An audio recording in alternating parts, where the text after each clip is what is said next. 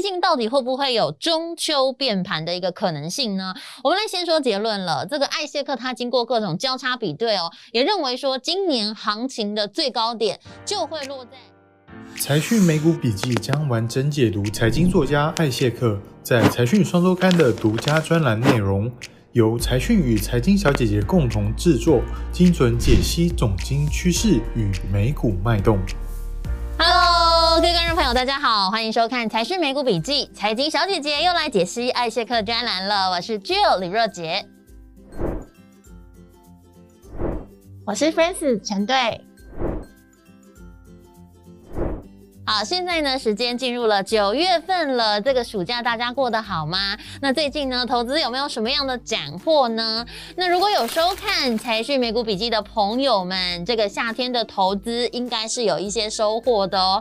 那我们这个节目其实从六月份就开始了，虽然那个时候呢，有不少的人是看坏市场的，不过我们节目的灵魂人物艾谢克他还是不断的强调说，美股还有一场夏日饗宴，美股还有机会向上。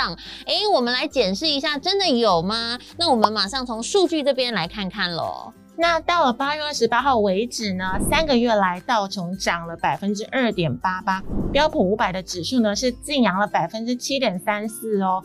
那从科技股为主的纳斯达克呢更是飙涨高达了百分之十点一四。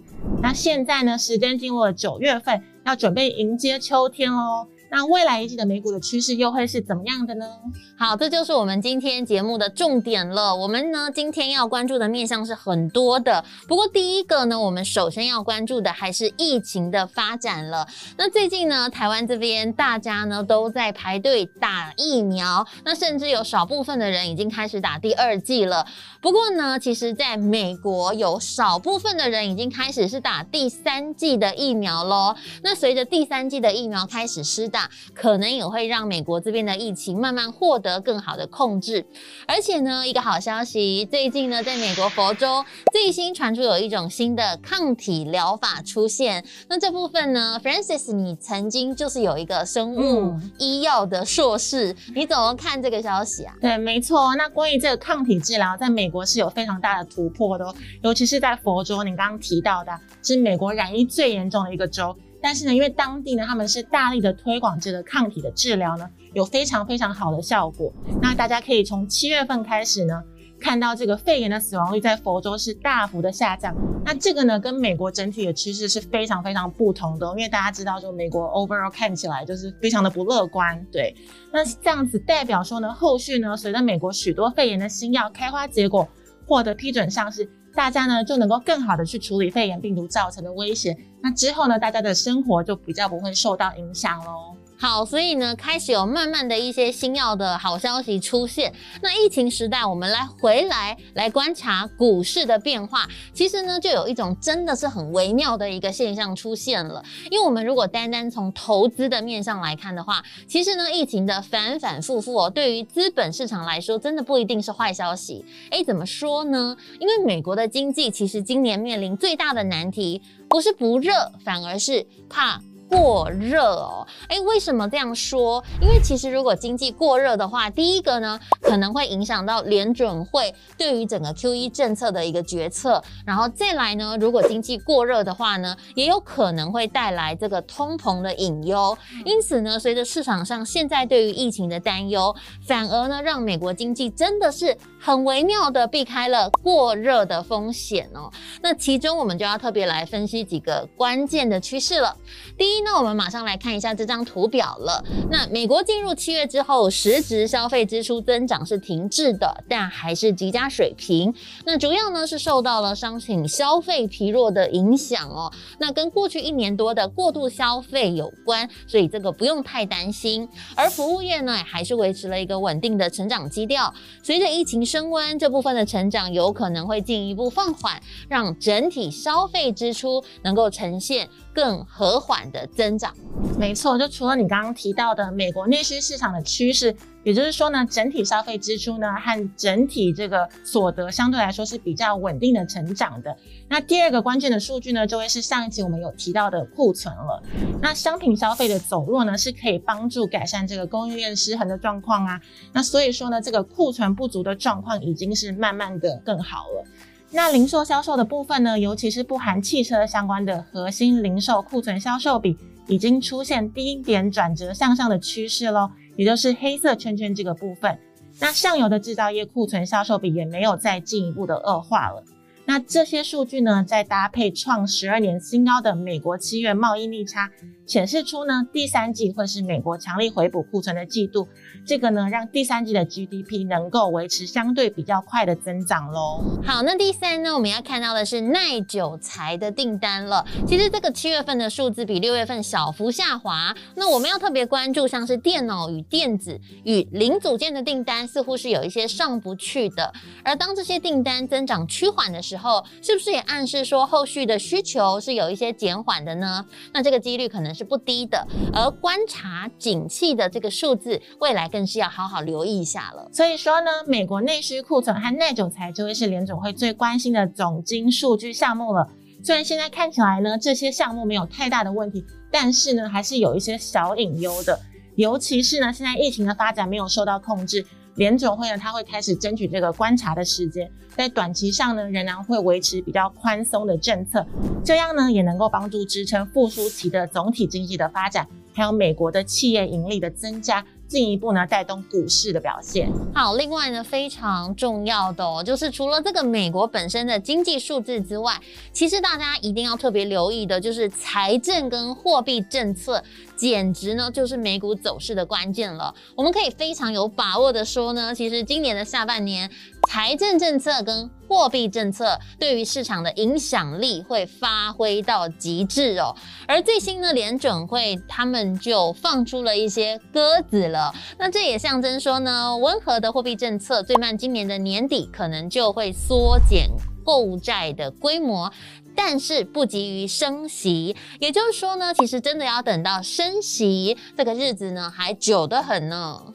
所以呢，如果联准会呢，它稍微的延后了这个缩减购债的时间，那就会延长这个资产负债表的扩张，也会让整个总额呢上升到更高的位置了。那从历史经验来看呢，标普五百指数和全球央行的资产负债表动向有非常高的联动性哦。那这个在股市的操作上是非常有参考价值的哦。那大家可以看到，当股市涨幅追上 QE 规模的时候，就会出现非常明显的回落了。那也就是这个黑色圈圈的部分。那非常值得注意的是呢，从目前的情况看起来，股市的表现呢已经逐渐的追上 QE 规模喽。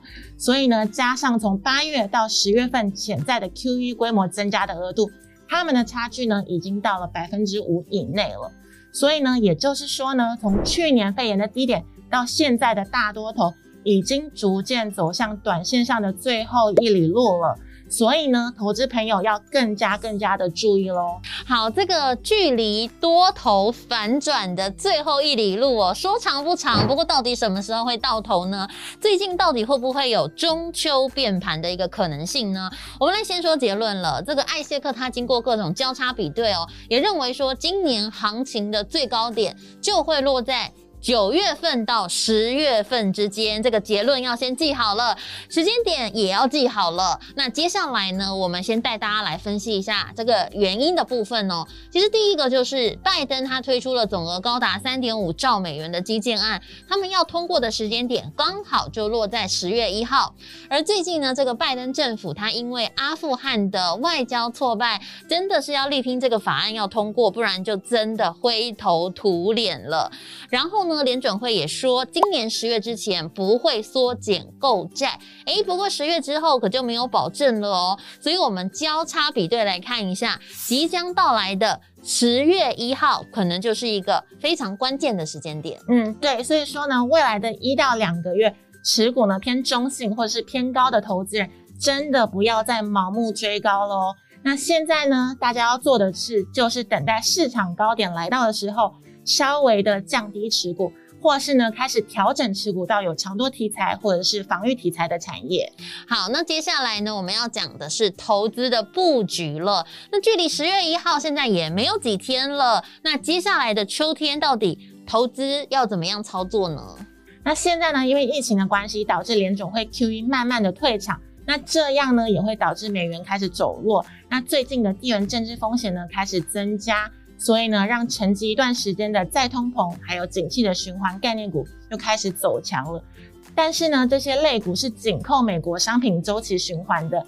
那现在呢美国商品消费循环和通膨。非常大的几率，短期的高点已经过了。那对于这些标的的利多效应，就其实不是那么的大喽。就算未来疫情再度缓解，可能之后又要面对联总会缩减购债、美元走强的冲击。而且呢，疫情一旦缓解了，消费呢仍旧会集中到服务业的递延消费上面。所以呢，长线布局选股上呢，都应该要有另一个层面的思考了。好，最后呢，节目有三个重点要提醒大家来好好温习了。那第一个，艾谢克他认为说呢，第一，其实科技股还是美股当中最具爆发性跟成长性的行业哦。对，没错。那第二个重点呢，艾谢克他也认为生技医疗相关产业也是非常有潜力的哦。尤其呢，现在非常多的国家，像刚刚就有说到的，都在商议要打第三剂疫苗了。那下一个大家可以关注的面向就会是肺炎的新药发展，像是口服药啊，还有抗体药的应用。那这些产业呢，都会有非常爆发性的需求。好，其实讲到了这个疫苗哦，其实最近这个疫苗类股在过去一年真的是涨非常非常多，而接下来呢，新药的发展呢，真的也是投资朋友们可以更深入观察的趋势喽。所以，如果大家呢未来对于这个肺炎新药的发展有兴趣的话，想知道更多关于怎么样选股、怎么样来关注产业的重点的话呢，请大家也可以锁定我们财经小姐姐的频道了。我们财经小姐姐。频道之后会有更多关于这个肺炎新药的一些分享了。而第三个重点呢，艾谢克他则是认为说，其实还有一个防御型类股也可以多多留意哦，像是必需品、公用事业还有通讯类股，近期呢是走弱的，可能呢也是一个进场布局的好机会。而防御型类股有可能成为一匹美股的一个黑马吗？那艾谢克他是很有信心的。今天非常谢谢您的收看，请持续要锁定财讯的 YouTube 频道。与美股笔记，而更多呢关于美股的讯息，也欢迎您来搜寻财经小姐姐的频道与脸书哦。拜拜。拜拜。